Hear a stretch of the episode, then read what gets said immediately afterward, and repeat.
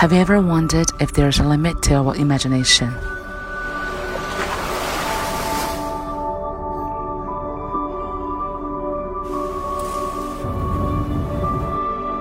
As humans, we've always been on the move.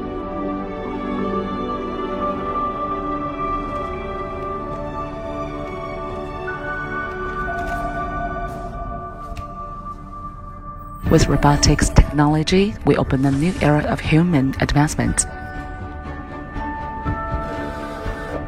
Where mobility defines imagination. Where technology helps us overcome limitations.